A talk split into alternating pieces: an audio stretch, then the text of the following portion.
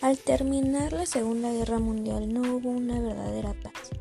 El panorama político internacional era totalmente nuevo. El orden político se diseñó por los aliados en distintas conferencias internacionales. Se enfrascaron en una lucha para demostrar la superioridad de sus ideologías, modelo económico y organización social. Los acuerdos fueron Teherán, Yalta, Potsdam. La consecuencia más importante de la guerra fue el desmantelamiento de los totalitarismos la persecución de los colaboradores y la construcción de nuevos regímenes en Alemania, Italia y Japón. El problema de Alemania fue que preocupó especialmente a la administración de Roosevelt, aunque había políticos norteamericanos y franceses que querían convertir a Alemania en un país agrícola sin industria pesada.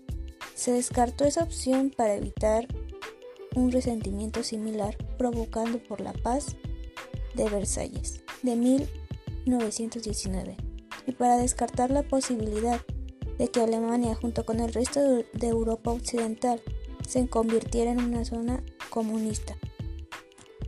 A través del Fondo Monetario Internacional y el Banco Mundial recién creados, se decidió otorgar créditos en dólares y ocuparse verdaderamente de la reconstrucción de Alemania para hacerlo un país procapitalista. En el continente asiático ocurrió algo similar. Aunque Japón fue exclusivamente por fuerzas estadounidenses, se llevó a cabo una ocupación compartida de Corea y su división alrededor de la paralela. Aquí los estadounidenses temían el crecimiento del comunismo en China en contra de Chiang Kai-shek y la ocupación de Manchuria por parte de los soviéticos.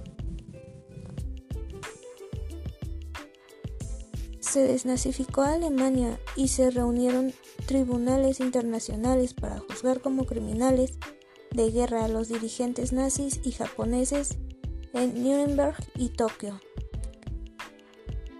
La crisis en los estados europeos estimuló además los movimientos de liberación en las colonias africanas y asiáticas el llamado proceso de descolonización, y en las décadas siguientes nacen más de 90 estados nuevos. El resultado del debilitamiento general de Europa fue que en el mundo quedó dominado por dos nuevas superpotencias, los Estados Unidos de, de América y la Unión Soviética.